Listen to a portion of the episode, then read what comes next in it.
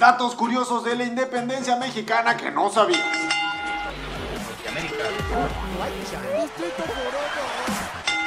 Hola, ¿qué tal amigos? Bienvenidos a Distrito Forever. Yo soy Pepe Forever y hoy vamos a hablar acerca de curiosidades de la independencia de México. Y es que México, nuestro país, es un país lleno de colores, sabores, cultura y por supuesto de historia, que poco a poco se ha ido formando con el paso del tiempo. Es por eso que hoy vamos a hablar de curiosidades que muy probablemente no conocías de uno de los movimientos más importantes de nuestro país, la independencia de México. México. Realmente México tiene dos actas de independencia. Esto es porque en el acta de independencia firmada el 28 de septiembre de 1821 se establece que México sería reconocido como un imperio, pero luego de la caída del emperador Iturbide en 1823, el acta fue renovada y en su lugar de decir imperio se estableció el término república.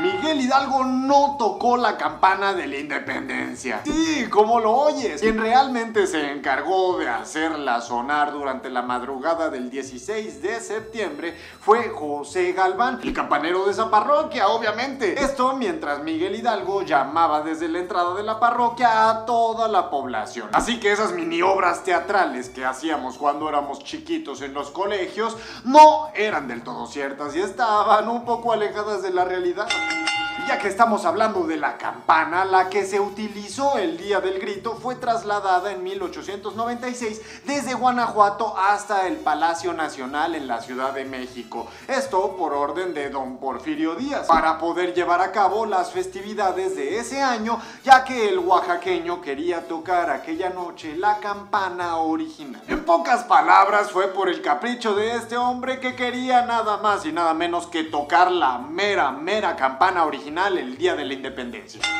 El famosísimo retrato de Don Miguel Hidalgo, así calvito y güerito y toda la cosa, no es original. Su imagen no es esa. Resulta ser que durante la guerra de independencia el gobierno mandó a destruir absolutamente todos los retratos o monumentos que tuvieran relación con el padre de la patria. Así que lo que conocemos hoy en día se realizó después basado en descripciones de personas que lo conocieron. Se dice también que el retrato, la imagen de Don Miguel Hidalgo que conocemos hoy en día es la imagen viva de un botánico de aquellos tiempos. Así que es muy probable que el Miguel Hidalgo que conocemos no es realmente como era o como se veía. Nunca sabremos cuál era su verdadera cara. Todos los cuerpos de las personas que lograron consumar la independencia se encuentran ahora en la columna de la independencia, esto como homenaje. Todos, excepto Agustín de Iturbide. Su cuerpo está en la capilla de San Felipe de Jesús en la Catedral de la Ciudad de México. En realidad no sé por qué, pero pues está súper mala onda que lo hayan excluido del grupo, ¿no? Todos celebramos la independencia de México. Mientras nosotros estábamos en nuestro país bien rico acá organizándonos y peleando por nuestra libertad. Lo más importante, por quién nos iba a gobernar, España reconoció la independencia de nuestro país hasta 15 años después de haberse consumado. Esto cuando la reina María Cristina renunció a sus bienes. Y esto también se debe a que España todavía intentó recuperar su territorio después de que se consumara la independencia en 1821. Pero pues obviamente como no tuvieron éxito, pues se la pelaron y lo dejaron todo por la paz. ¡Ya, y muere! No hay que estarles pidiendo perdón. Hazme el favor. Y como ya hablamos antes, los cuerpos de los caudillos independentistas más importantes están en la columna, pero sus cuerpos llegaron ahí hasta 1926. Primero, en 1823, se ordenó reunir las cabezas y cuerpos de los principales caudillos fusilados y decapitados en Chihuahua, para así trasladarlos con honores al pie del altar de los reyes en la Catedral de México. Ahí permanecieron 103 años hasta que por fin se los llevaron a la columna de la independencia.